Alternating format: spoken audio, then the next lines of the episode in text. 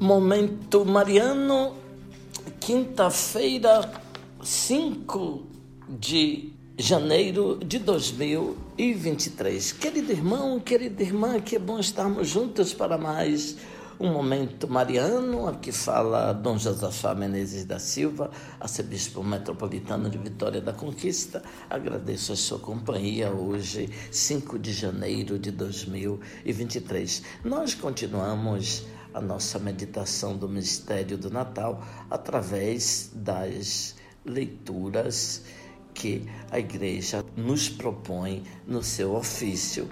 Hoje nós temos um texto de Santo Agostinho, o título Seremos Saciados com a visão do Verbo. Quem poderia conhecer todos os tesouros da ciência e sabedoria ocultos em Cristo e escondidos na pobreza de sua carne. Ele, sendo rico, se fez pobre por nossa causa, a fim de enriquecermos com a sua pobreza. Quando assumiu a nossa condição e experimentou a morte, manifestou-se na pobreza. Contudo, não perdeu suas riquezas, mas prometeu-as para o futuro. Como é grande a riqueza de sua bondade reservada para os que o temem e concedida aos que nele esperam. Agora nosso conhecimento é imperfeito até chegar o que é perfeito.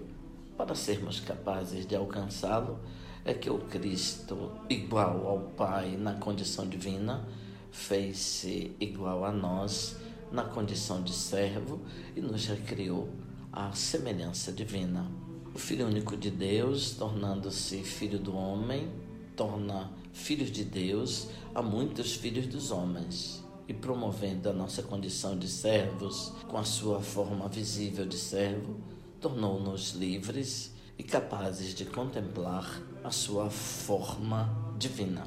Somos filhos de Deus, mas ainda não se manifestou o que seremos. Sabemos que quando ele se manifestar, seremos semelhantes a Ele, porque o veremos tal como Ele é. Ora, quais são esses tesouros da sabedoria e da ciência? Para que servem essas riquezas divinas, senão para manifestar a nossa pobreza?